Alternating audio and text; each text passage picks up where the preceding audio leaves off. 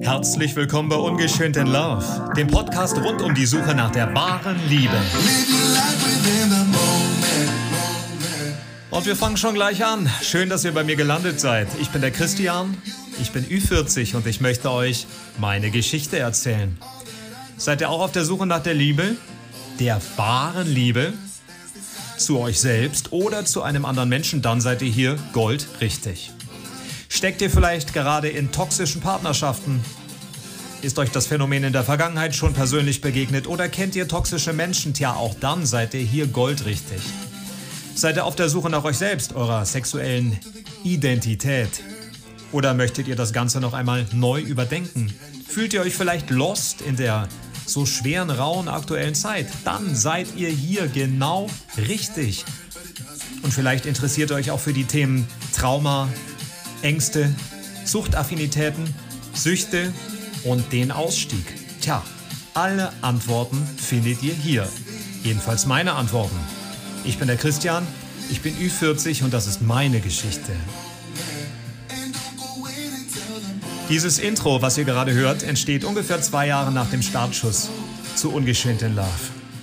Daher kann ich euch jetzt direkt sagen, wenn ihr euch für meine Kindheit und meine Jugendzeit interessiert, da wo der ganze Schlamassel angefangen hat, der ganze Knoten entstand, dann beginnt unbedingt mit der Season 1 von Ungeschönt in Love.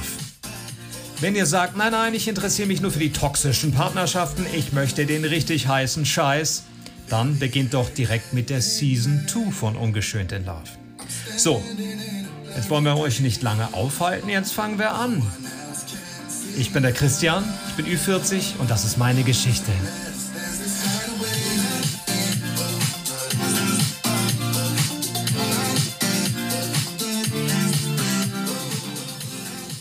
Und da sind wir tatsächlich schon bei der vierten Folge von Ungeschönt mein Leitfaden. Zum Glück meinen mittlerweile nicht mehr ganz so neuen Podcast. Ich habe mir mit dieser vierten Folge ein paar Tage mehr Zeit gelassen und ich habe mir auch nochmal zusätzlich äh, einige Gedanken dazu gemacht. Wir hatten ja Ostern und ich hoffe, du hattest auch äh, zufriedene, erfreuliche oder vielleicht sogar sehr, sehr schöne Ostern. Ostern ist ja nicht nur das Fest mit den bunt bemalten Eiern und dem großen Spaß für Kinder. Ostern ist im eigentlichen Sinne ja auch ein großes symbolträchtiges Fest für den Niedergang und den Neuanfang es ist schon einige Jahre her, vier, fünf Jahre glaube ich, kam ich dort also an einen Menschen, der als Mensch ein spiritueller Narzisst wahrscheinlich immer noch ist. Und äh, der mir das Osterfest also nun wirklich eingetrichtert hat. Du kannst es dir nicht vorstellen. Mit Ritualen und äh, allem Schnickschnack, äh, Kontroll, ähm, Vermittlungen. Ähm, ja, aber dazu kommen wir in einem in einer anderen Episode. Das sei mir noch äh, gewährt.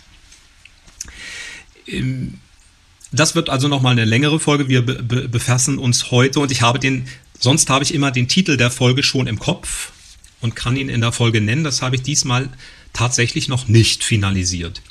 Aber es geht jetzt um die Etappe äh, im Hause meiner Großeltern. Und äh, ja, wahrscheinlich wird der Titel irgendwie das Wortspiel Omina Haus haben, in Anlehnung an Domina Haus. Tatsächlich das Haus meiner Großeltern mütterlicherseits, aber eben auch ein sehr dominantes, dominierendes, prägendes Haus. Und äh, nach der Kindheitshölle, mir ist kein anderes Wort eingefallen bis jetzt, was es treffender ausdrücken könnte, und diesen äh, vier Jahren Aufatmen und den ersten Auswüchsen meiner Süchte, kommen wir nun also in eine ganz neue Etappe. Meine Mutter war ver verzogen mit ihrem jetzigen Mann, meinem Papa, und ähm, ich gelangte also ins Haus meiner Großeltern. das war erstmal wunderbar, weil ähm, ich damals auch in der beginnenden äh, Pubertät war. Und da ist es grundsätzlich einfach, denke ich, ein schöner Gedanke, die eigenen vier Wände zu haben. Und die hatte ich in diesem sehr, sehr großen Anwesen meiner Großeltern. Und damals kam es mir noch viel größer vor, als es tatsächlich gewesen ist. Mittlerweile ist das Grundstück und das Haus nicht mehr in unserem Familienbesitz, aber dazu kommen wir später. Wenn ich zu meiner Rechten an die Wand blicke, hier im Büro, sehe ich ein sehr großes Foto an der Wand. Das ist ein Erbstück. Hat meine Mutter von ihren Eltern geerbt und meine Mutter hat es mir dann weiter vermacht. Meine Mutter lebt ja noch, aber sie ähm, hatte keinen geeigneten Verwendungsort und Platz dafür. Also ich habe das jetzt hier hängen und blicke nun immer auf ein wunderbares Motiv von diesem gesamten Grundstück. Damals war es ein Segelflugzeug oder ein Hubschrauber oder ein Heißluftballon. Ich weiß es nicht mehr, der dieses Foto geschossen hat. Und so sehe ich meinen Großvater mütterlicherseits, der damals noch laufen konnte, jedenfalls etappenweise. Meine Mutter mit meiner Schwester. Meine Schwester hatte dort erst die, die ersten Gehversuche, so stellt sich das dar. Die sind also im Garten. Dann ist meine Großmutter, so wie ich das sehe, auf der Terrasse. Und die Nachbarn sieht man auch. Auf Sonnenliegen und Sonnenstühlen. Ja, und ich war noch gar nicht geboren. Und dieses Haus wirkt so herrschaftlich. Irgendwie kam mir das als Kind immer so vor, als wäre ich in Dallas. Ja, kennt ihr vielleicht noch Dallas oder kennt ihr wahrscheinlich? Oder jetzt habe ich wieder ihr gesagt. Mist. Also ich spreche von dir nicht in der dritten Person, in der Hoheitsform, sondern, sondern du hast vermutlich Dallas oder den Denver Clan auf dem Schirm in diesem Fall erinnert es mich an eine Ranch, an ein Herrenanwesen, großer Garten. Ich vermag nicht zu sagen, wie groß. Es ging eine große Natursteintreppe, eine lange Natursteintreppe empor. Es war also auf einem, ja, an einem Berg, an einem, ja, an einem Berg gebaut, nennen wir es mal so. Und als das Haus gebaut ich muss so viel über dieses Haus sagen, weil ähm, es so sinnbildlich für die Kräfte stand, die dort drin gewirkt haben und auch für die Traumata, die dort entstanden sind, denn da sind wieder welche entstanden. Wie könnte es in meinem Leben nur anders sein? Und ich merke, wie ich doch ins Reden komme. In den ersten Folgen ähm, in den ersten Folgen, da war ich immer irgendwie redseliger und hatte eigentlich Mühe in meinem Kopf Ordnung zu schaffen für alle Informationen, die ich unterbringen wollte. Und bei dieser Etappe dachte ich mir, Mensch, so viel gibt es da gar nicht zu sagen, weil da irgendwie gefühlt gar nicht so viel passiert ist. Und äh, zu einem Anteil stimmt das auch, aber zu einem anderen Anteil stimmt das nämlich überhaupt gar nicht.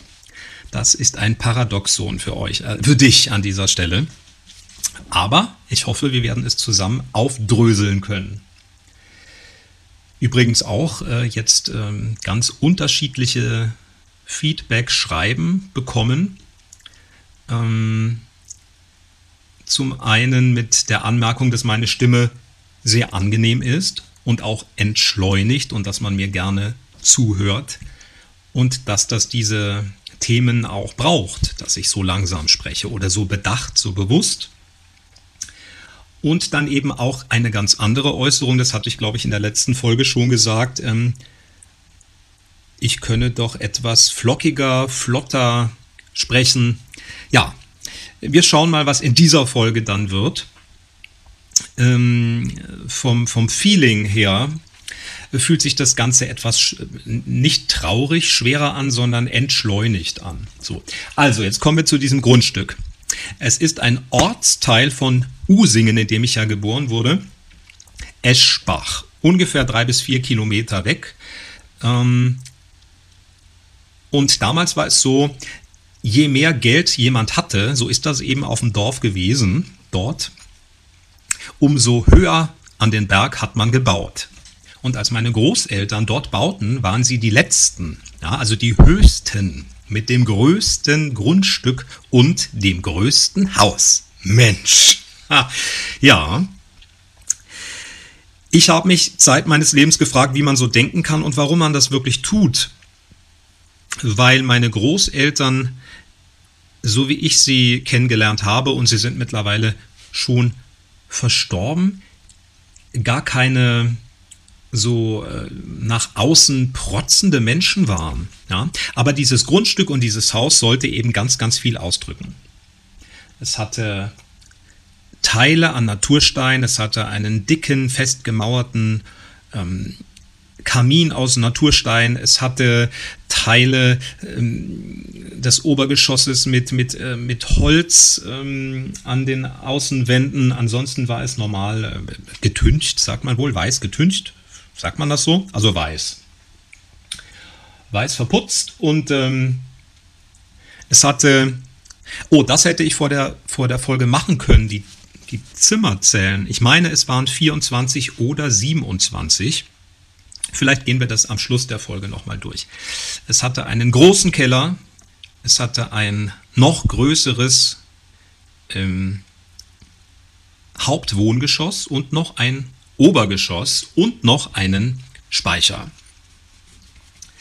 Das war aber nur so ein äh, Stauraumspeicher, wo man jetzt nicht wirklich Möbel hätte stellen können. Und ich muss gestehen, ich hatte immer Angst vor diesem Speicher. Der sah nun wirklich aus wie in dem Film Der Exorzist mit so einer uralten, klapprigen Klappleiter und es war immer so mit Spinnenweben und es war irgendwie, habe ich mich da nicht hochgetraut. Und meine, meine Großeltern hatten ihr ganzes Geld in dieses Grundstück gesteckt. Also meine Großmutter wohl noch viel mehr, weil mein Großvater ähm, eher aus ärmlichen Verhältnissen gekommen war. Der hatte dann zwar auch immer gut gehende ähm, Berufe, aber ähm, die Grundbarschaft brachte wohl die Familie meiner Großmutter bei, so wie das bei meiner Mutter ja auch so war. Die Frauen haben es immer beigebracht und die Männer waren die armen Schlucker. Und ähm, dann kam das große Unglück, dass mein Großvater auf dem Weg von der Arbeit, ich meine in Using, nach Hause war und von einem LKW frontal erfasst wurde und dann im Rollstuhl verblieb nach einem ganz, ganz langen, äh, ganz, ganz, ganz langen ähm, Krankenhausaufenthalt, mehreren Klinikaufenthalten natürlich. Und sein Leben war danach so zerstört, dass er eben auch in diesem Haus im Keller an einem alten Holztisch sich die Hand abhackte und sich damit umbringen wollte. Kurioserweise an einem alten Nähtisch, denn mein Urgroßvater mütterlicherseits war ein Schneider gewesen. Und diesen Schneidertisch, Schneiderstisch hatten wir dort im Bügelzimmer als Bügeltisch. Und an diesem Tisch ist es passiert. Und kurioserweise mein Urgroßvater oder mein Ururgroßvater, aber ich meine, es muss mein Urgroßvater gewesen sein, weil es sich nämlich um einen Schneider handelte. Und ich habe nicht auf dem Schirm, wie viele Generationen von Schneidern dort vorangeschritten waren. Der hatte wiederum auch ein Riesentrauma. das entschuldigt, wenn ich lache, aber meine Familie ist nun wirklich das Schlimmste, was es auf dieser Welt gibt. Was, was, äh, ähm, was Traumata betrifft, so meine ich das. Ja, also das Maß ist sowas von voll. Da greift mein Humor, der Humor der Überlebenden wieder, der äh, Gott sei Dank nicht nur mein, meinen Mund lachen lässt, sondern auch mittlerweile meine Seele und mein Herz. Weil es ja wirklich urkomisch ist, dass, dass so viel passiert. Ich habe immer viele, man, man kennt ja den Spruch, den kennst du bestimmt auch, unter jedem Dach ist ein Ach. Und ich habe schon sehr früh gesagt, unter jedem Dach ist ein Ach und unter unserem Dach ist ein Ach, herrje. und das war auch so, weil nach dem Tod meiner Großmutter erfuhr ich wiederum von meiner Mutter, dass dieser Urgroßvater, auf den ich jetzt wieder komme, das, der ist die Verbindung zu diesem Schneidertisch, eben auch irgendwie bezichtigt worden war, irgendeines Verbrechens und äh, irgendwie Verleumdungen ausgesetzt war, sodass er sich erhängte und zwar über diesem Schneidertisch. Mensch, auf dem dann später meine Großmutter, meine Schwester und meine Mutter bügelten, was nun wieder urkomisch ist, weil es nämlich diese drei Frauen sind, um die es sich heute in dieser Folge dreht, weil sie so jeder auf ihren, ihre Art so dominant und plattwalzend auf mich persönlich und durch meine persönlichen damaligen Augen gewirkt haben. Denn bei diesem Podcast geht es ja um meine Sicht der Dinge. Ja, also ich sage ja nicht, das ist so, sondern ich habe das Gefühl und meine Erfahrung sagt und meine Augen haben gesehen, dass das so war. Ja, also da hatte mein Opa dann also versucht, sich umzubringen, war gerettet worden, hatte dann nochmal ganz viele Klinikaufenthalte und verblieb dann etwas noch steifer im Rollstuhl. Am Anfang konnte er noch an guten Tagen ein paar Schritte laufen oder auch ein paar hundert Schritte laufen, bevor er in den Rollstuhl musste. Das hörte dann auf und dezimierte sich dann auf das endliche Verbleiben im Rollstuhl und dann später im Bett. Alles in diesem Haus und auf diesem Grundstück. Und ähm, ich selbst kannte meinen Großvater nur noch, also ich weiß eine einzige Erinnerung als er mit mir beim Nachbargrundstück war. Hinter diesem großen Haus und diesem großen Grundstück schlossen Felder an und dort war eine Koppel mit Pferden und da war ein schwarzer Hengst, der hieß Toro. Und diesen Toro haben wir immer mit Zuckerstücken aus dem schwarzen Gipsanrührbecher in der Garage, also da war dann kein Gips drin, aber da wurde Gips angerührt, damit haben wir den gefüttert und das hat mein Großvater mit mir gemacht und damals muss er ja noch ähm, gelaufen sein, ja. Ähm, gut. Die aller, allermeiste Zeit hat er in dem Rollstuhl gesessen nach der OP von der wieder angenähten Hand. Die linke, soweit ich das erinnere, ähm, weil sie zur Folge hatte, dass er sich im Rollstuhl nicht aufrecht halten konnte später dann und ich ihn gefühlte 200 Mal am Tag, so wie jeder andere in diesem Haushalt, ähm, wieder gerade rücken musste. Ja, ähm, das war im Keller passiert. Ähm, in, ja, jetzt das wird tatsächlich etwas schwierig. Ich möchte euch ja keine Einerseits möchte ich euch einen virtuellen oder möchte ich dir, dir, dir einen virtuellen Rundgang durch dieses Haus geben, aber es geht ja eigentlich um die Figuren. Also das ganze Geld, was da gewesen war, ist in dieses Haus geflossen und das andere auf die Bank. Und da meine Großmutter von der Landwirtschaft her kam und dort vor allen Dingen viele Grundstücke im Besitz waren, hatte meine Großmutter eine große Barschaft. Also wir sprechen jetzt mal nicht von vielen Millionen, aber wir sprechen da schon von einer hohen Summe. Ja?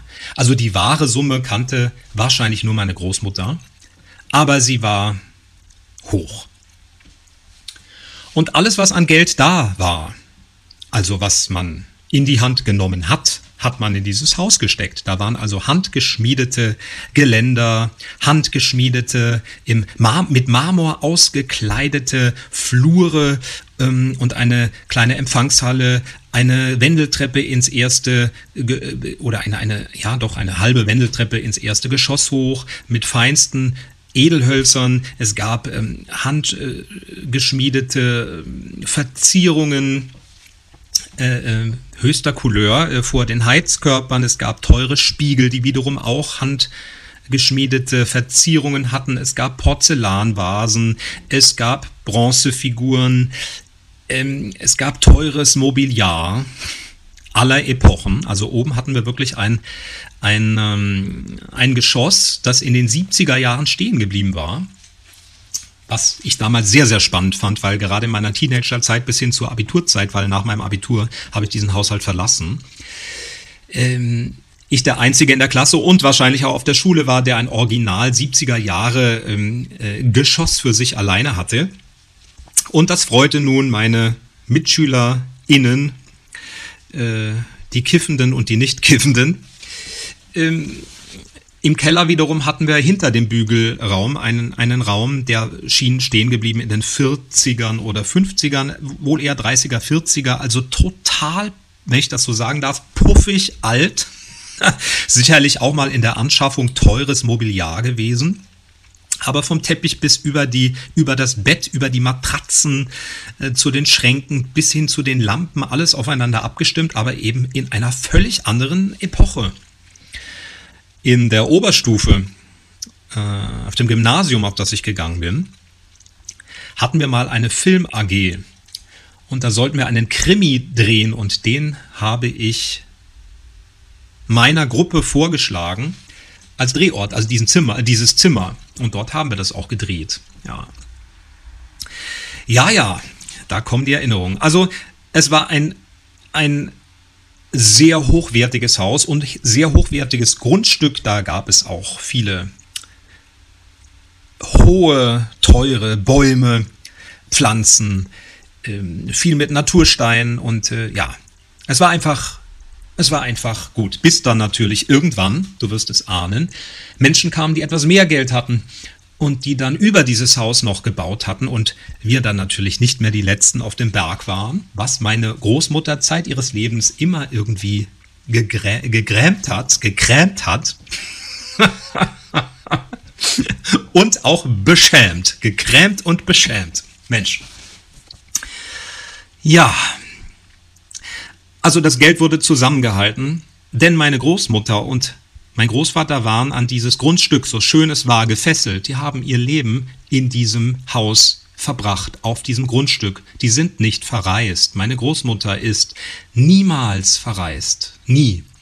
Und als sie jung war, wollte sie Sie hatte ein ausgeprägtes Künstlergehen, sie wollte Schauspielerin werden, sie hatte erste Engagements im Freilicht, dann auch am Theater, dann, dann ähm, Verbindungen zu Film geknüpft und hatte für sich gesehen ganz andere Pläne und gab das alles auf, weil sie ihre Eltern und mein Großvater dann später gepflegt hat. Das hört sich immer sehr, sehr schön an, sehr ähm, Mutter Teresa mäßig. Das ist auch eine Mehr, oder eine Verzerrung der Tatsachen, eine Ausblendung vieler anderer Tatsachen, die sie vor sich hergetragen hat, wie eine Galionsfigur. Meine Großmutter war natürlich immer am Ende noch eine Schauspielerin und eine dramatische Schauspielerin die sich zu verkaufen, darzustellen und ähm, ja, äh, äh zu positionieren wusste in der Familie, in dem Dorf und überhaupt auf der Welt. Und die verschiedene Rollen parat hatte. Ja, so will ich das mal ausdrücken und die mehrere Bilanzbücher führte über meine Mutter eins, über meine Schwester eins, äh, weil meine Schwester war ja auch in diesem Haushalt groß geworden. Und dann eines über mich und wahrscheinlich eines über sich selbst und über meinen Großvater auch. Das Gute in Anführungsstrichen daran, dass mein Großvater Opfer dieses Unfalls gewesen war, war, mein Großvater konnte das Haus nicht mehr verlassen. Mein Großvater war ein paar Jahre jünger als meine Großmutter. Mein Großvater war ein sehr, sehr gut aussehender Mann gewesen. Ein, ein Frauenschwarm vor dem Herrn. Eine lustige, frohe Natur, ein, ein Lebemann, ein geselliger Mann, ein sehr musikalischer Mann, ein sehr mobiler Mann, ein Mann mit, mit, mit Träumen, ähm, ja, der das dann eben alles nicht mehr konnte und genug damit zu tun hatte, das äh, selbst für sich auf die Kette zu kriegen, um das mal wieder ganz modern auszudrücken. Er hat in seinem Leben sehr, sehr wenig gesprochen. Also sehr wenig gesprochen. Sicherlich auch, weil mit den Jahren, er hat dann noch Parkinson bekommen. Ähm, natürlich, wie hätte es auch anders sein können? Ja, also das Schicksal wollte nicht, dass der gut aussehende, talentierte Mann einfach nur plattgenietet wird und dann im Rollstuhl sitzt, sich umbringt, das überlebt und dann noch elender im Rollstuhl sitzt. Nein. Er musste natürlich auch noch Parkinson kriegen. Ne? So. so war das vom Schicksal gedacht.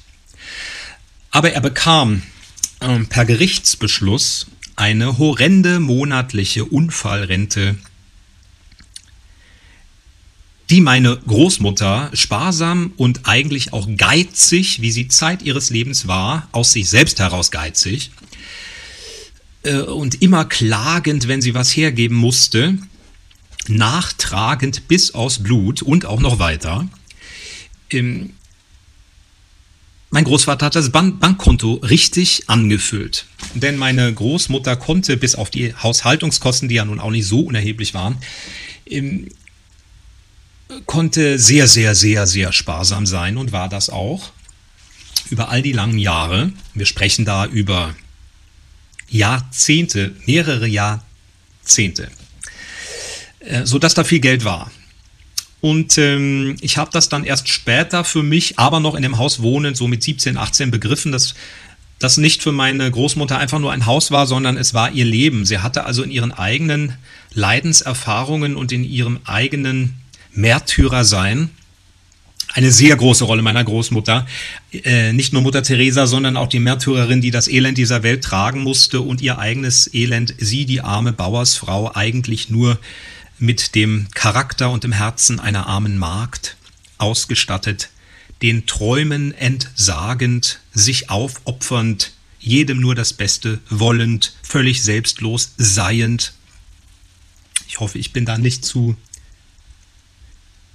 ja, zu kühl und kalt in meinen Äußerungen, aber das, das alles war meine Großmutter. Keine herzliche Frau.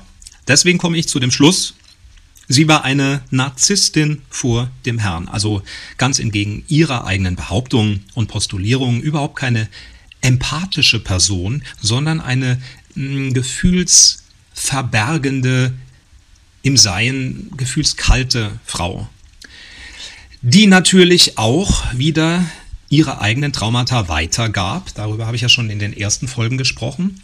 Und in, in erster Instanz traf es natürlich meine Mutter.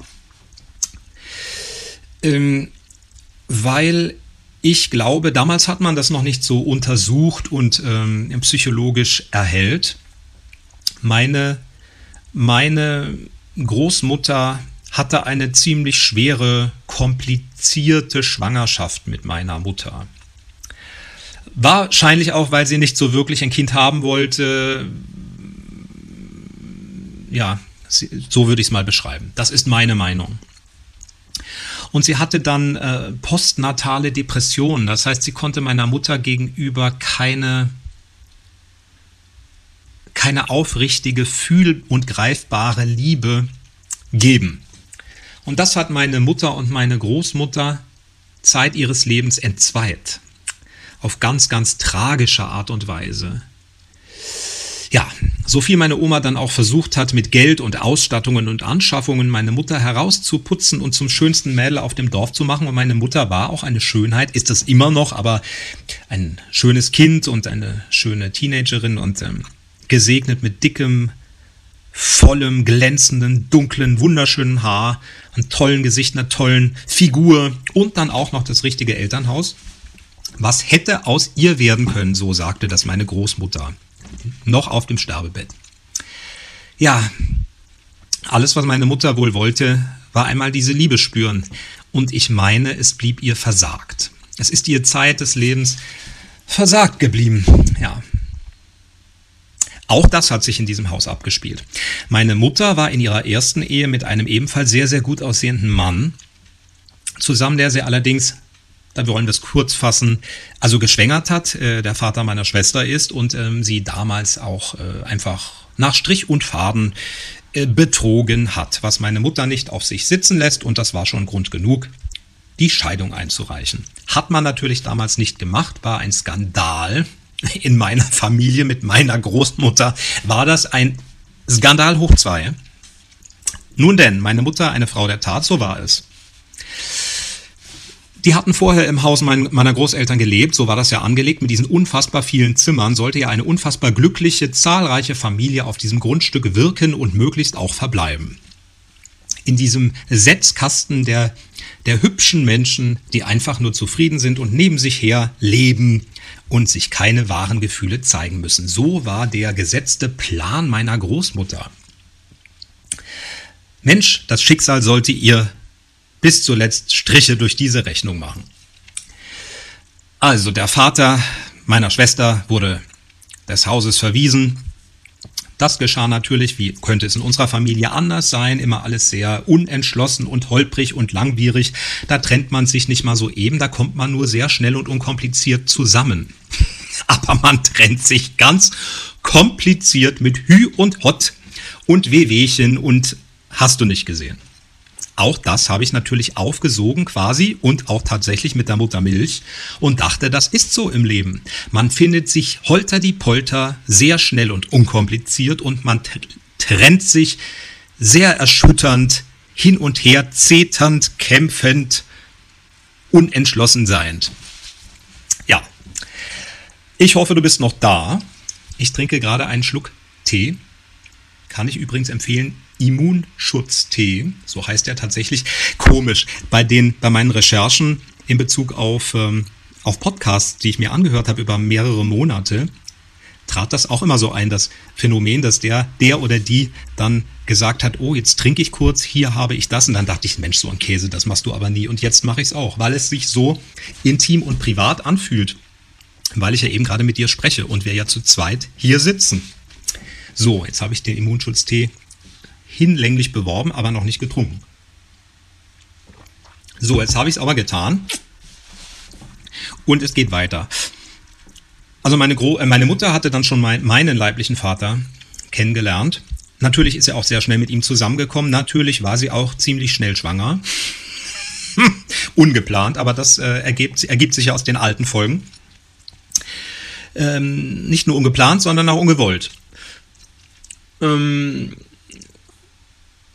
und jetzt wollte sie in eine neue Wohnung ziehen, eben in diese Scheunengasse Nummer 4, in der ich dann groß wurde. Es stimmt nicht. Erst kurz vorher war es nochmal eine andere Wohnung, aber an die erinnere ich mich so gar nicht. Und die ist nicht wirklich in meiner Geschichte existent, weil da war ich so klein, da lag ich nur in der Wiege. Also das weiß ich ehrlich gesagt nicht mehr.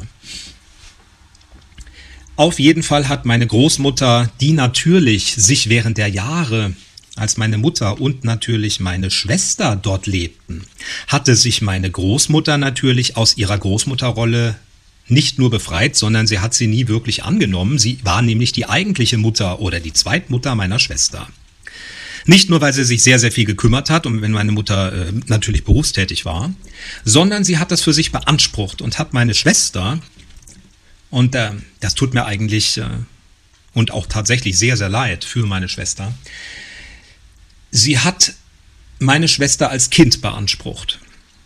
Und sowas schleicht sich immer ein.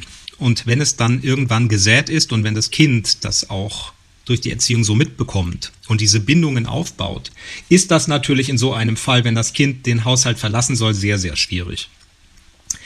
Meine Großmutter, die dramatische Galionsfigur der Schauspielkunst, hat natürlich mehrere Herzinfarkte vorgetäuscht und hat sich da schon halb selbst im Sarg äh, ähm, liegend aufgebahrt, äh, wenn man ihr das Kind entreißen würde. Also schweren Herzens, wie ich wirklich glaube, hat meine Mutter, meine Schwester im Haus meiner Großmutter belassen und ist mit meinem Vater und mir in die andere Wohnung gezogen. Dort war eigentlich auch ein Zimmer für meine oder nein, da war kein Zimmer für meine Schwester vorgesehen, sondern auch wieder ein Bett oder eine ausziehbare Couch. Das ist ja ein Mechanismus, den meine Mutter dann bei mir später fortgesetzt hat, als sie eben mich ins Haus meiner Großeltern nicht verfrachtet hat, sondern entlassen hat. Meine Mutter dachte immer, es langt für ein Kind, wenn es irgendwo ein ausziehbares Sofa hat in einem Wohnzimmer. Dem ist nicht so. Dem ist nicht so. Findest du auch, oder? Ja. Also meine Schwester war dort groß geworden und konnte natürlich jetzt den, dem narzisstischen Missbrauch meiner Großmutter nicht entkommen. So, ich sehe meine Schwester heute als massives Opfer narzisstischen Missbrauchs, ganz abgesehen davon, dass sie natürlich auch ein Trauma davon getragen hat als Scheidungskind ohnehin und dass egal wie gut es ihr ging und na, ähm, ich, ich kann das nachvollziehen, weil mir es dann ja genauso ging. Ich wollte meine Schule auch nicht wechseln, ich wollte meinen Freundeskreis auch nicht wechseln. Ähm, nur bei mir wäre es dann ein Wegzug in ein ganz anderes ähm, Bundesland gewesen, glaube ich, ja. Und bei meiner Schwester wären es drei bis vier Kilometer gewesen. Gut, es ist so. Also sie hatte es nun denkbar gut, sag ich mal aber ähm, ein Teil der kindlichen Psyche merkt, dass es zurückgelassen wird, dass die Mutter eben weggeht und dass der Vater im Übrigen auch weggeht. Das allein muss meine Schwester natürlich schwer erschüttert haben. Und sie war zweifelsohne sehr, sehr behütet in diesem Haus, aber eben auch diesen narzisstischen Missbräuchen ausgesetzt. So. Das hat meiner Meinung nach wiederum die narzisstischen Eigenanteile meiner Schwester, die nicht unerheblich sind, meiner festen Überzeugung her, auch maßgeblich befeuert. denn äh, das muss ich einschieben, wenn wir über ein Psychogramm reden, und das werde ich in den Shorties ganz sicher noch, noch sagen. Ähm, es sind nicht nur die Narzissten, die narzisstische Anteile haben, sondern das ist natürlich so, dass es wie ein Kuchen zu betrachten ist, ja, mit verschiedenen Tortenstücken. So will ich es mal in der Kürze sagen, weil darüber, darauf können wir jetzt an dieser Stelle nicht eingehen, weil es sich sonst vermischt. Aber ich darf dir sagen, es wird Ausflüge mit mir geben, wenn du möchtest, in die Quantenphysik, in die, in die Psychologie, in die Spiritualität, also in die Ganzheitlichkeit. Viele Blickwinkel, darum geht es. Kann das nicht oft genug sagen. Es geht nicht um Schuldzuweisungen, sondern um Erkenntnisse und um das Verknüpfen von Begebenheiten, damit du dann die Chance hast, Abstand davon zu nehmen. Also der Vater meiner Schwester ist ein grandioser Narzisst. Grandiose Narzissten sind Narzissten, die Macht äh, Sehnsüchte haben, die machtgeil sind, auf die eine oder andere Weise. Nicht nur was Menschen betrifft, sondern auch was äh, Habschaft betrifft. Hast du was, bist du was? Und sie stellen sich auch so dar. Das tat er nun und tut es bis heute. Im Rahmen seiner Möglichkeiten. Meine Schwester war dort verblieben, meine Großmutter war die neue Mutter und redete natürlich nicht nur sich in den Himmel vor meiner Schwester, sondern meine Mutter, wo sie äh, nicht wo sie konnte, aber wenn sie es konnte, auch immer wieder ins Abseits.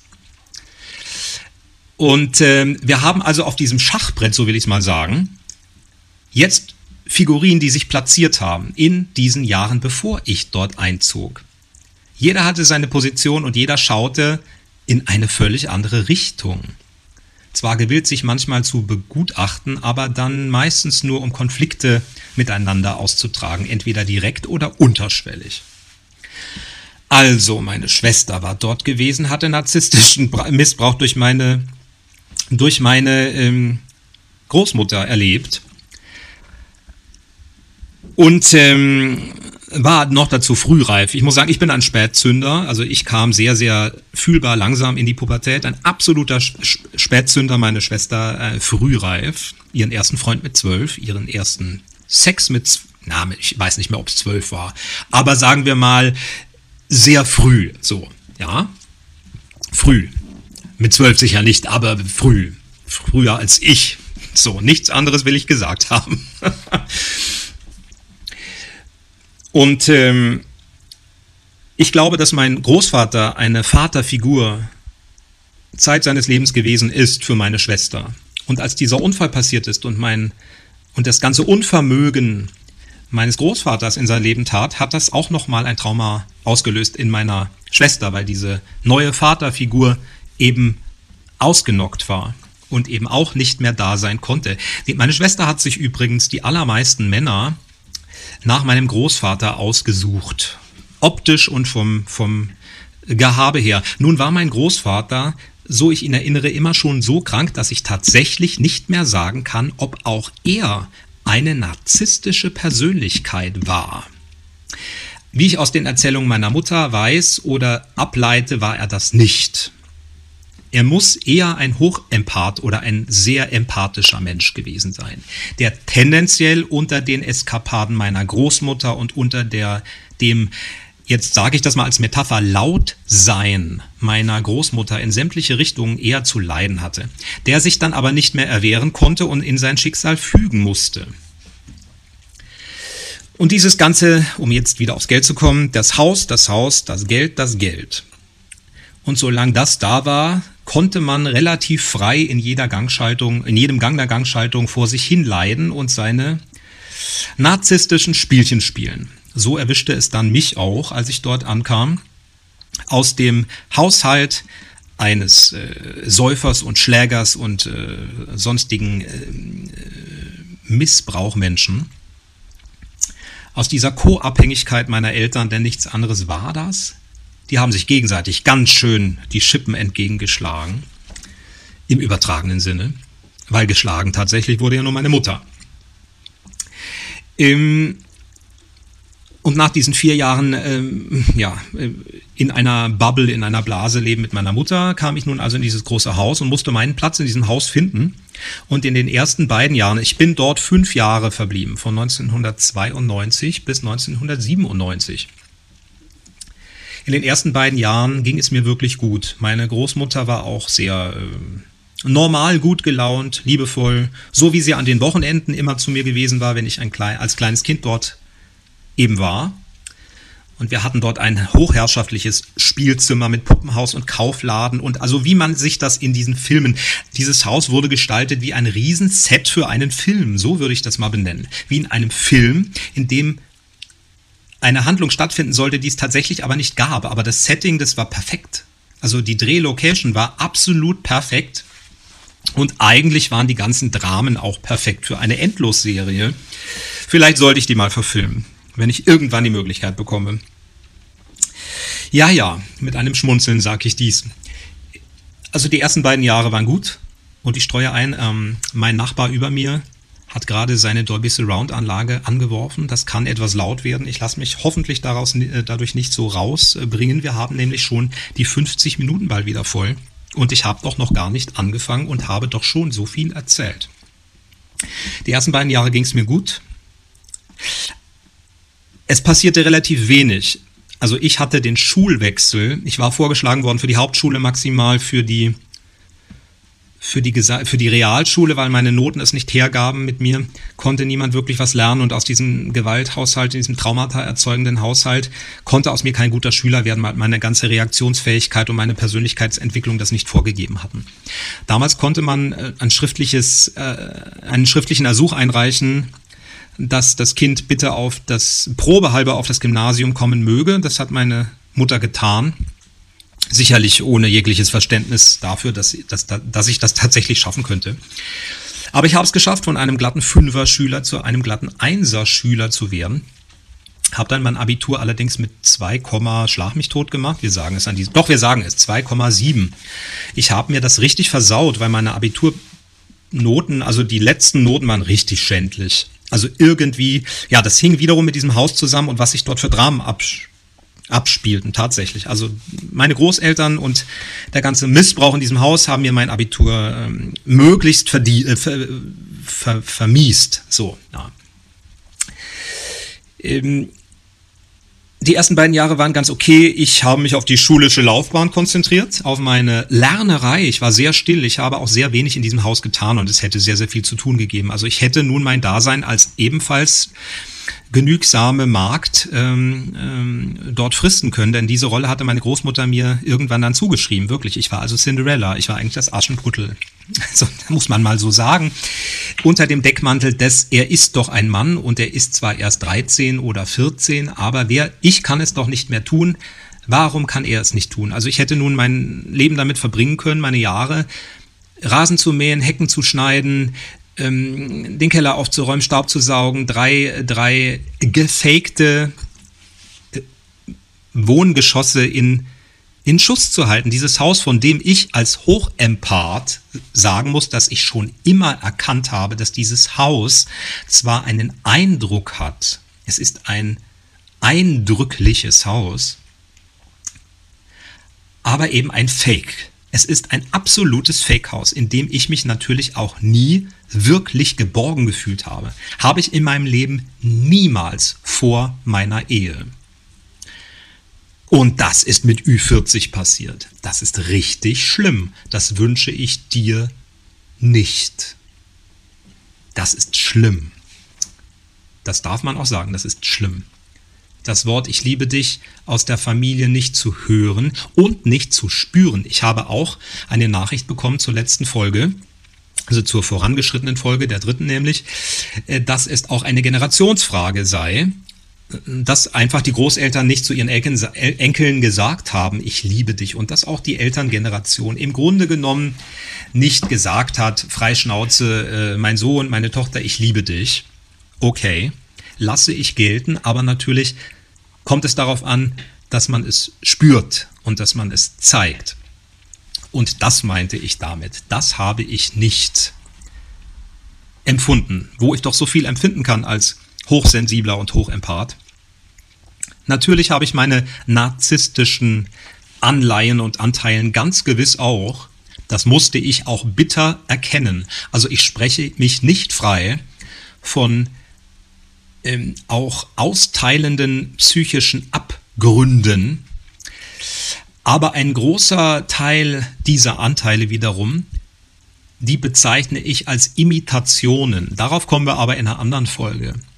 Frag du dich das auch mal, wenn du vielleicht gewisse Wesenszüge, die in Richtung Narzissmus gehen, an dir erkennst. Ich habe die imitiert, weil ich dachte, ich muss so sein. Ich habe mich mein Lebtag, bis ich, naja, ja, bis ich einfach schon 30 war, mindestens, gar nicht meinem eigenen Selbst, meinem eigenen Charakter, meinem eigenen Wesen stellen können und rückversichern können. Ich habe immer Anleihen an allen Personen genommen, die mich umgeben haben, weil ich mich so leer, so unbedeutend gefühlt habe, so ver verzichtbar und überflüssig. Auf der anderen Seite bin ich eine, ein starker Charakter, insofern konnte ich nie wirklich verschwinden von der Bildfläche. Aber ich habe es ja nun versucht durch meine Magersucht, die sich auch durch die ersten zweieinhalb Jahre in diesem Großelternhaus natürlich noch zog und dazu voller Blüte kam. Zuletzt hatte ich dort 42 oder 41 Kilo bei 1,85 Meter. Und dann hat es nur ganz weniger Sätze und einer bestimmten Situation bedurft, um den Schalter umzukippen, umzuswitchen und diese Magersucht war in ihrer Ausführung beendet. Da kommen wir aber in einer anderen separaten Folge drauf. Ja. Also das spiel, spielte sich dort auch auf. Ich habe mich immer ver, vergraben in dieser oberen, in diesem Geschoss. Ich hatte ja diese obere Wohnetage für mich selbst und ähm, habe mich in Büchern vergraben und habe meiner Schulzeit gefrönt, hatte meine tatsächlich, ich möchte in allem wahr und ehrlich bleiben. Das ist mir ganz, ganz wichtig und manchmal muss man das auch nochmal deutlich aussprechen.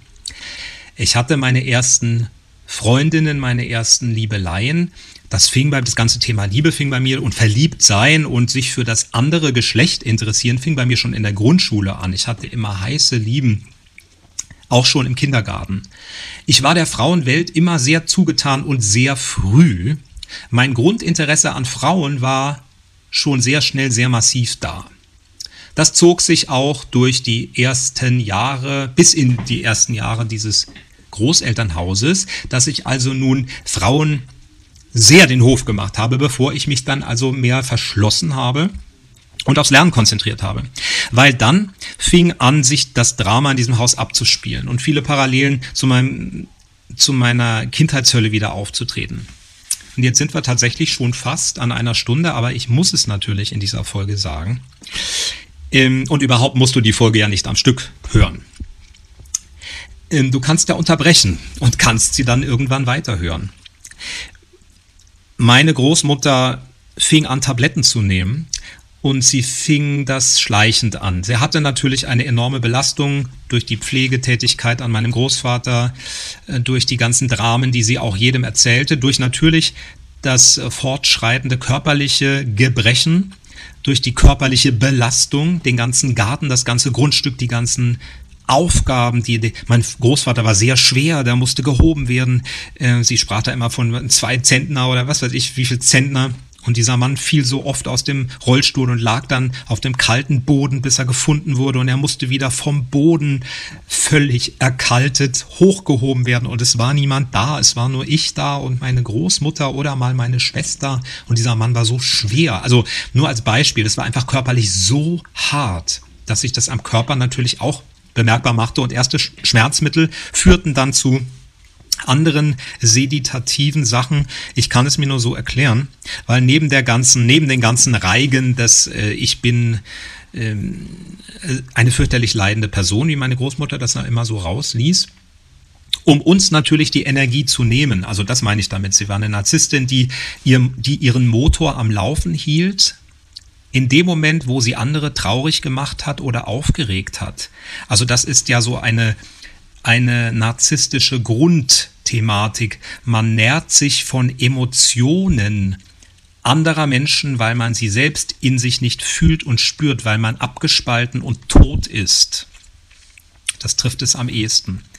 klaut man sich und erobert und nimmt sich raffgierig die Emotionen anderer Menschen und nährt seinen Motor und seine Psyche davon und fühlt sich danach besser.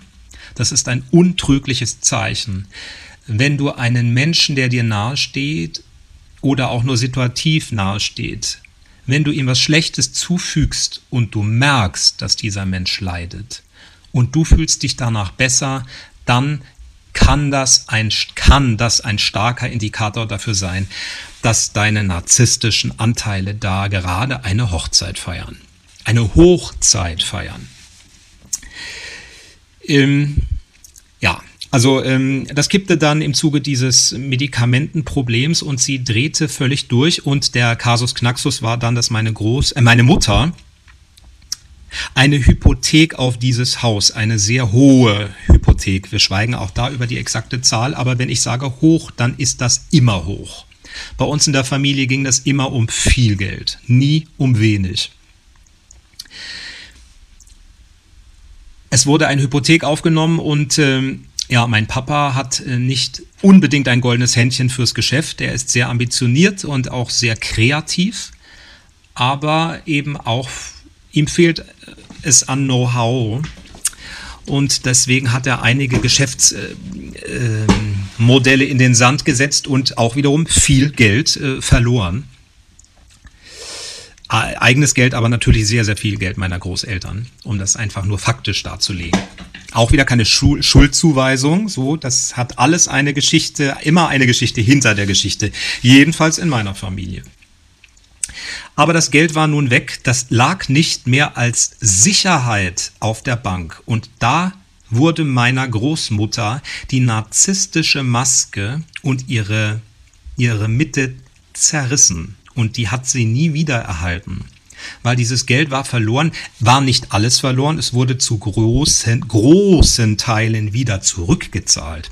Aber das Grundthema war einfach an dieser Stelle bei meiner Großmutter stehen geblieben. Also ich glaube, die ist immer an diesem Tag stehen geblieben in ihrem Leid und in ihrer Psyche, als das Geld nun einmal vom Konto entnommen wurde. Die hat danach nur noch ganz neblig wahrgenommen, dass ja wieder Barschaft zurückgewandert war, aber in der Argumentation, im Verhalten und in ihren Auswüchsen hat sie das niemals mehr gelten lassen.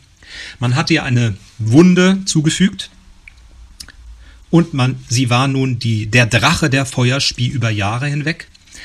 Du musst dir das vorstellen, ich war in diesem Haus gefangen. Ich konnte über viele Monate. Wir reden hier über neun oder zehn Monate am Stück, bis sich mal wieder eine aufgrund einer anderen Medikation später dann Besserung etappenweise einstellte, nachts nicht schlafen. Ich musste über sechs, sieben, acht Monate jede Nacht meinen Fernseher auf ein Flimmerbild stellen, auf ein Störbild und den ähm, die Lautstärke so laut, dass ich nur dieses Flimmern hörte. Dieses White Noise nennt man das, glaube ich. Oder ich musste einen Föhn über die gesamte Nacht sieben bis acht Monate laufen lassen, um zu schlafen. Das ist eine solch psychische Grausamkeit an einem Heranwachsenden, wie ich, das ist Folter. Im Grunde genommen ist das eine Folter die Wahl wäre gewesen, es, ich hätte es mit meiner Mut oh, Großmutter, ich hätte sie, ich hätte sie einweisen lassen müssen. Ich habe meinen Eltern immer davon erzählt, von diesen Schauergeschichten, aber meine Mutter hat, das muss ich leider so sagen, jahrelang gedacht, ich erfinde das oder ich überdramatisiere das aus meiner Schauspielleidenschaft heraus oder aus meinem Verprelltsein, dass sie mich nicht bei sich hatte und aus meinen Traumata heraus. Meine Großmutter ist nachts nackt durchs Haus gelaufen, durch eben diese Marmorräume ähm, und hat nach dem Teufel gerufen und hat den Teufel vor sich gesehen, hat die Augen verzerrt, Kremassen geschrien. Sie hat die Hölle heraufbeschworen. Sie hat nachts dann plötzlich mich in den Arm genommen. Dann hat sie an meiner Tür wie in einem Horrorfilm gekratzt, als sei der Leibhaftige in sie gefahren. Und ich bin mir ehrlich gesagt nicht, ich wage das nicht auszuloten, wie ihre Psyche es selbst so begriffen hat, dass genau das passiert ist. Aber diese Hölle, diese neue Hölle, die sich aufgetan hatte, dauerte dann noch drei Jahre. Und hat mich noch einmal so kaputt gemacht, dass alle Bezugspersonen, die ich hatte, entweder weg waren. Meine Schwester war ja auch schon lange aus. Meine Schwester war schon wie der Hoppel, Hoppelhase zu Ostern beim 20. Mann. Sie hat immer ihr Leben gegen ein anderes Leben eingetauscht, verständlich auf der einen Seite. Also ich war dann ganz schnell als ihr Bruder nicht mehr da. Das ist meine Sicht und meine Überzeugung. Ähm, sondern sie flüchtete sich immer in das Leben der Männer und der Freunde, die sie eben dann hatte und tauschte uns mal ebenso ein. Wer hätte, wer könnte es ihr wirklich verübeln, wenn nicht der sieben Jahre jüngere Bruder, der nämlich auf der Strecke blieb und der seine Schwester gebraucht hätte, Zeit seines Lebens. Allein es hat nicht sollen sein. Meine Schwester hat nämlich auch sehr hohe narzisstische Anteile, die sie vermutlich von ihrem Vater geerbt hat, der ein tatsächlicher Narzisst ist, wie ich schon sagte. Ja, also meine Großmutter ein Narzisst, mein Vater ein Narzisst, meine Schwester eine wahrscheinliche Narzisstin, alle anderen Opfer, Kranke, äh, traumatisierte, suizidgefährdete oder begangen habende Menschen und ich auch. Ich war da auch. Ich war da auch. Und wenn du in deinem Leben auch das Gefühl hast, dass du da bist, ich bin da, hallo, ich bin da, hör mich, Hilfe.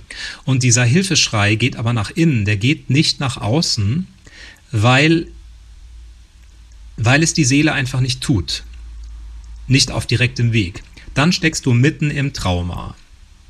Und dann sind Süchten Tor, Tür und Tor geöffnet. Es ist zum Beispiel sehr, sehr, bei mir war es die Magersucht, bei mir war es dann in viel, viel späteren Jahren auch eine Sexsucht oder eine Hypersexualität. Das hängt natürlich auch damit mit der eigenen Identitätsfindung und Verleugnung zusammen. Da kommen wir aber auch woanders hin. Das kann ich nicht auch noch anreißen, natürlich. Aber was, was mir eingefallen ist vor dieser Podcast-Folge, es ist eigentlich spektakulär, dass ich niemals geraucht habe. Und ich wusste ja früher noch gar nicht, dass ich mal Sänger werden würde, sondern ich wollte, wenn überhaupt, Tänzer oder Schauspieler werden. Und äh, das wäre für mich auch, glaube ich, kein Grund gewesen, nicht zu rauchen. Also bei mir hat absolut jeder geraucht. Jeder. Na, meine Großmutter nicht, aber alle anderen haben immer geraucht. Zigarre, Zigarette, Pfeife, alle Anverwandten, immer im Haus, im Auto, im Kinderzimmer, im Badezimmer. Überall wurde ständig dicht und unaufhörlich geraucht. Und ich bin in meinem ganzen Leben niemals auf die Idee oder in die Versuchung gekommen zu rauchen. Das scheint in mir nicht veranlagt zu werden, weil Rauchen offensichtlich eine Sucht ist, die diese Form von Traumata, die ich habe, nicht zudecken kann. Die ist nicht kompatibel mit meinen Traumata. Das ist für mich die einzige Erklärung weil ich wäre prädestiniert dafür gewesen, im Alter von 11, 12, 13 Jahren zu saufen. Und die Möglichkeit auf dem Dorf war natürlich da zu allen möglichen und unmöglichen Anlässen, nicht zuletzt zum großen Schnapsschrank meiner Großmutter, die natürlich da immer nur ihren Herzwein drin hatte. Ähm, aber das ist alles nicht passiert meinen ersten Alkohol in meinem Leben habe ich im Alter von 20 Jahren getrunken. Und das ist so, dass ich nicht mal mit einem Sekt zugeprostet habe und auch nicht mal ein Eis gegessen habe, auf dem eine Amaretto-Soße war, zum Beispiel bei einem Kindergeburtstag oder einem Geburtstag, dann später nicht beim Kindergeburtstag, aber dann später in der Abiturszeit. Weder geraucht noch getrunken. Und trotzdem doch ein, eine so große Affinität und einen so vorbereiteten Boden, einen äh, ja, einen Traumata vertikulierten Boden, der doch nur darauf wartet, dass jetzt endlich da bitteschön mit sämtlichen Süchten aufgewartet wird. Aber allein so sollte es nicht sein. So. Das war alles in diesem Haus. Und ich wurde dann also jeden Tag damit konfrontiert, das Geld ist weg, das Geld ist weg, Tag und Nacht. Äh, meine Oma verfiel dann auch, also meine Großmutter verfiel dann auch tagsüber, Monate, Jahre lang in eine Gefühlsschwankung, in, in Psychosen, ähm, wie ich sie grausamer nicht erleben konnte. Und jetzt muss ich nochmal zum Schmunzeln kommen, als wäre dies nicht schon genug in meinem Leben gewesen. Überlegt das doch mal. Ja, also ich glaube, alle Schreiben, die mich bis jetzt erreicht haben, sagen, das ist so viel, ich muss das erstmal ordnen und als Zuhörer verarbeiten. Wie hast du das denn geschafft? Ja, also zunächst glaube ich, ich habe es geschafft. Das ist keine bloße Behauptung. Aber natürlich darf und kann es immer noch besser werden. Und dieser Podcast ist natürlich ein wesentlicher Schritt dazu. Vielleicht sogar ein Meilenstein, aber zumindest eine Herzensangelegenheit. Mein Thema ist nicht meine Heilung, also mein Ziel ist nicht meine Heilung, sondern deine. Bitte das nicht zu vergessen und nicht zu verwechseln. Ich bin, äh, das kommt natürlich in diesen Erzählungen viel zu kurz, glücklich und aufrichtig in, ja, in Partnerschaft, in Ehe, im Ehemann sein, ohne doppelten Boden, ohne Fluchtgedanken, ohne Fluchtwege, ohne Selbstverletzungen und ohne Verletzungen meiner besseren Hälfte. Und noch mit einem gesunden Körper und noch mit gesundem Essen und noch mit einer gesunden Haut und auch noch mit, ähm, mit gesunden Gedanken. Mensch, mit Freude am Beruf, mit einigermaßen Geld auf dem Konto, das darf gerne mehr sein, aber mittlerweile finde ich Geld auch gut. Aus der Geschichte heraus wirst du ahnen können, hatte ich eine sehr negative Grundeinstellung zu Geld, deswegen hatte ich auch nie Geld. Weil Geld war für mich Auslöser für Psychosen und Streit. Logischerweise habe ich nie Geld gehabt und das, was ich hatte, habe ich mit vollen Händen ausgegeben. Ich bin sehr spendabel, das war mein Vater auch, der war aus, aus der Sauferei heraus. Nicht unbedingt aus dem Herzen, glaube ich, aber ich bin es aus dem Herzen raus. Mittlerweile lerne ich es zu haushalten. Schritt für Schritt für Schritt. Ja, ähm, ah, jetzt, was wollte ich sagen? Ah, ihr habt, ach so, ja, also genau, als wäre das nicht schon genug gewesen, das muss ich noch als Sahnehäubchen mit auf die Folge geben, hatte ich da noch einen uns anverwandten Verwandten, der eben zwei Grundstücke oder drei Grundstücke weiter oben gebaut hatte. Es sind zwei. Der dann, als ich, ähm, als ich im Teenageralter war, mich immer beobachtete, als ich da oben in den Dachschrägen, ich meine, die Etagen, in der ich wohnte, hatte Dachschrägen und ihr, und du weißt das vielleicht, wenn man ein Junge ist oder auch ein Mädchen, aber ne, besonders als Junge, wenn die Potenz dann wächst und man möchte und man möchte, dann verschafft man sich Erleichterung, indem man sich selbst befriedigt. und ich tat das sehr oft. Wie man das nun in der Hochzeit seines seiner Pubertät tut. Oh ja, und ich hatte noch dazu einen sehr unstillbaren Durst an Eigenliebe. Das kann ja auch eine Form davon sein. Ich habe also wirklich sehr, sehr oft, ähm, sehr, äh, ja, äh, das getan. Und er hat mich beobachtet, der hat mir zugeschaut dabei und hat dann Annäherungsversuche im Laufe der Jahre unternommen. Nicht direkt körperliche aber über die Fenster, über die, über Anrufe, über Signale, über Sichtzeigen im Fenster. Ja, da habe ich damals gedacht, wow, der hat auch Kinder, die in meinem Alter sind und noch jünger. Da hat meine Verwandtschaft auch im weiteren Sinne auch noch einen gewaltigen Schaden. Ich habe dann streckenweise gedacht, hat denn jeder auf dieser Welt solche Probleme wie unsere Familie, solche Themen, wie unsere Familie, ist das Leben nur dazu da, um zu leiden? Ist das Leben nur dazu da, um es zu erdulden? Das ist ja ein möglicher Ausweg, den zum Beispiel meine Mutter bis heute als Klassenbeste bestreitet. Sie ist eine Märtyrerin, die das Leid dieser Welt und ihrer Krankheiten trägt, weil das ihre Grundenergie ist, also weil das ihre Grundauffassung ist und ihre Lösung, und das ist eine wunderbare Sache, im Leid eine Lösung zu finden. Ob die für alle verständlich ist und ob die für jeden die beste Lösung ist, das ist zweitrangig. Erstmal muss der Schritt geschehen, dass du verdammt nochmal dein eigenes Leben rettest, dass du verdammt nochmal deine eigene Seele rettest. Und solange niemand, zum Beispiel deine Kinder, dabei auf der Strecke bleiben, ist das sicherlich richtig gewesen.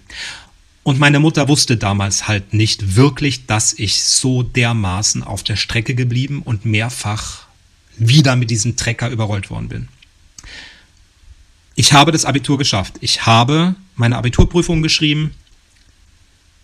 Ich weiß noch, ich bin morgens hin. Die schreibt man ja über mehrere Tage, aber ich bin hin. Meine Großmutter hat gesagt, ach, das wirst du doch nicht schaffen. Meinst du, das schaffst du? Das wirst du doch nicht schaffen. Und das, was mir Hoffnung gegeben hat, war tatsächlich ein Bettlaken am Zaun des Geländes, Geländes dieses Gymnasiums, das Usinger Schloss. Ich hatte damals eine Band, meine, meine eigene erste Band. Insert Coin. Münze einwerfen, ja, Insert Coin. Und die haben gewusst, dass ich Abitur schreibe und die haben dort ein Glückwunsch und Daumendrück und Liebe ausdrückendes und signalisierendes Bettlaken mit meinem Namen aufgehangen, so wie das andere auch gemacht haben. Das wurde so gemacht und ich hatte mein eigenes Laken und durch dieses Bettlaken, also wenn ihr mir jemals zuhört von dieser Band, dann, ähm, dann danke, ihr habt mein Abitur mitgeschrieben. Ja, also ich habe es geschafft und ich bin dann sowas von da ausgezogen. Ich glaube, ich hatte meine Wohnung gefühlte zwei Wochen nach meinem Abitur. Genau, das war das Omina Domina Herrenhaus. Vielleicht heißt die Folge so. Ich hoffe, es hat dir gefallen. Schreib mir gerne. Folge mir, wenn du es noch nicht tust. Das ist mir sehr wichtig und eine Herzensangelegenheit und auch wichtig, um mehr mit diesem Podcast zu erreichen. Folge mir gerne bei Facebook oder Instagram. Schreibe mir E-Mails, infos at christianschöne.de. Schau mal auf meiner Homepage vorbei. Bei Facebook und bei Instagram heiße ich genauso wie ich heiße, Christian Schöne. Und äh, ja, supporte mich, wenn du denkst, dass ich das wert bin, dass dieser Podcast es wert ist. Erzähl deinen Freunden, deiner Familie von diesem Podcast. Ungeschönt, mein Leitfaden zum Glück. Hören dir mehrfach an, teile ihn mit anderen. Schick meinen Trailer doch als Link zu jemandem, der in deinen Augen vielleicht einen Arschtritt oder eine Anregung gebrauchen könnte. Dann freue ich mich, wenn du mir wieder zuhörst bei der nächsten Folge von Ungeschönt mein Leitfaden zum Glück. Und tschüss. Tja, das war sie, diese Episode von Ungeschönt in Love. Ich danke euch fürs Zuhören.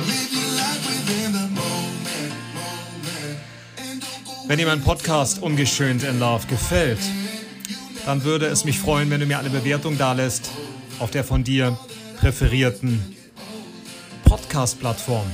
Du kannst mir gerne auch eine persönliche Nachricht zukommen lassen auf dem E-Mail-Weg oder aber auch auf zahlreichen anderen Wegen. Zum Beispiel möchte ich dich darauf aufmerksam machen, dass ein Insta-Konto zu Ungeschehen in Love besteht oder auch ein Facebook-Konto, eine private Gruppe und eine Seite.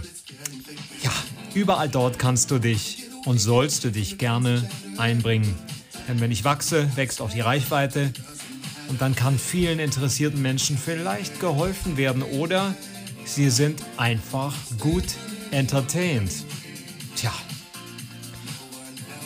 wenn du noch mehr Informationen haben möchtest, solche, die es in den regulären Folgen nicht gibt, dann rate ich dir zu einem Abo. Das kannst du über Spotify abschließen, kostet 4,99 pro Monat, monatlich kündbar und da bekommst du meine Sonderfolgen. Tja, Hintergrundwissen zu allen toxischen Partnerschaften, Querverweise, geheime Kapitel, die du, ja, die sonst nie zu Gehör bekommen würdest. Du siehst schon, es lohnt sich. 4,99 im Monat ist ja nicht die Welt. Ich hoffe, wir hören uns in der nächsten Episode von Ungeschönt in Love. Ich bin der Christian. Ich bin Ü40. Ich erzähle dir gerne meine Geschichte und nicht vergessen, Wissen ist Macht, Erkenntnis ist der Schlüssel.